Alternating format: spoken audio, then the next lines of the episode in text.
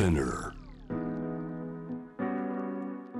グローバーがお送りしております。J-Web シャンダープラネット今夜の7時台のパートナーはドイツのテレビ局プロデューサー翻訳など幅広くご活躍です。マライ・メントラインさん。引き続きよろしくお願いします。よろしくお願いします。こちらですね。ベルリンの森で大規模火災が発生。不発弾が爆発したか。どういう状況ですか？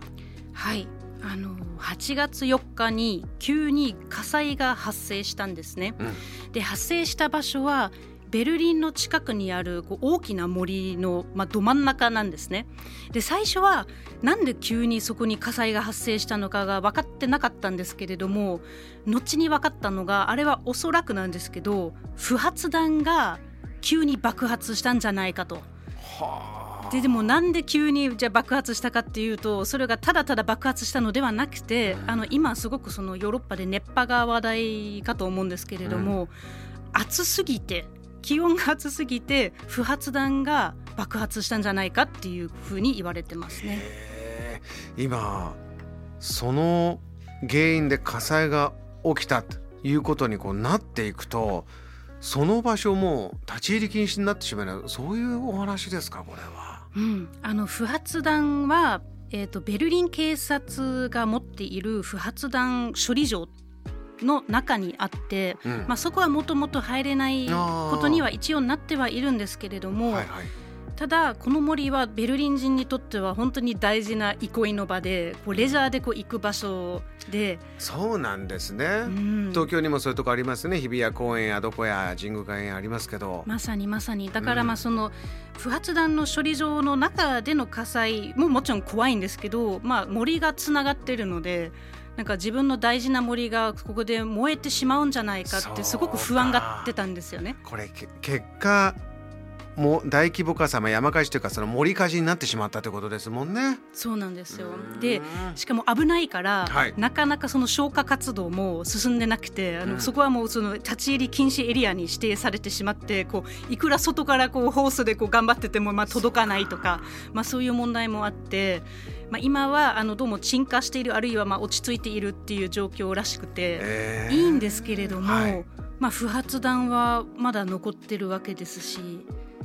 どうなるのか。ここがこの熱波でまたポンポンと爆発してしまうんじゃないかこういう不安が出てきますよね。そうなんですあの言われてたのが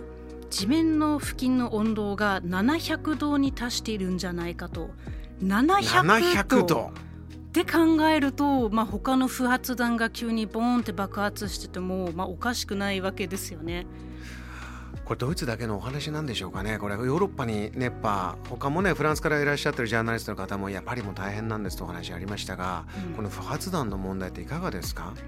いや大変なんですよ。あの、まあ、それこそあの第二次世界大戦以来の話であの、うんずっとやはり不発弾は残っていて、まあ、例えばベルリンの話をするとベルリンがあってで周りにも大きな州がこう目玉焼きみたいにこう囲んでるんですけれどもあドーナツ状に別の州があるんだてでそれがあの、まあ、元ソ連、まあ、今でいうと、まあ、ポーポーランドに接してるんですけれども、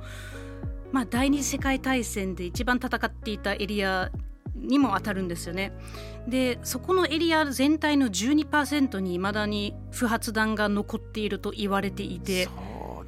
かなりの量があるんですよね。でまあ、例えばこう戦争する時に、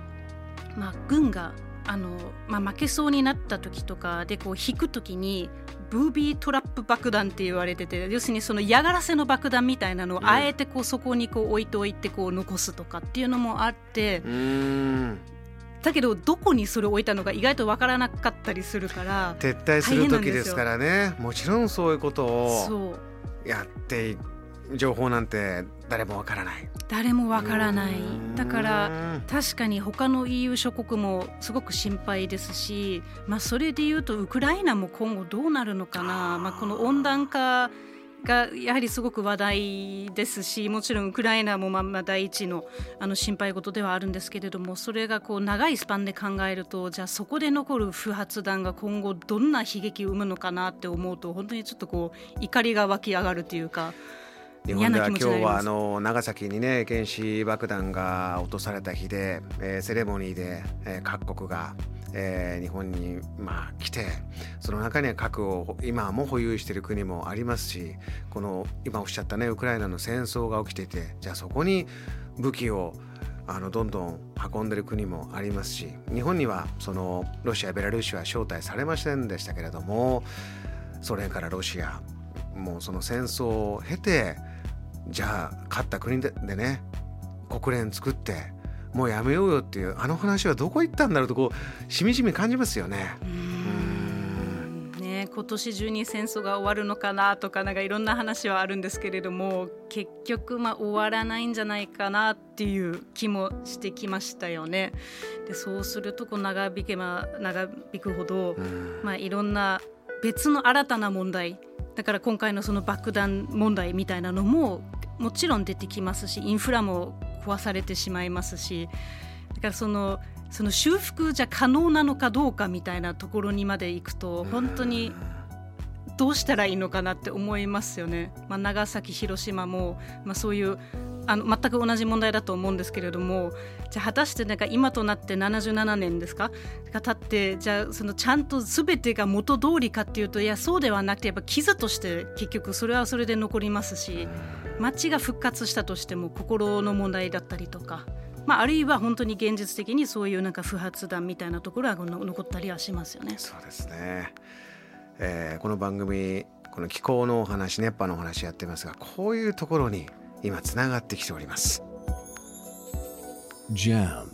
The Planet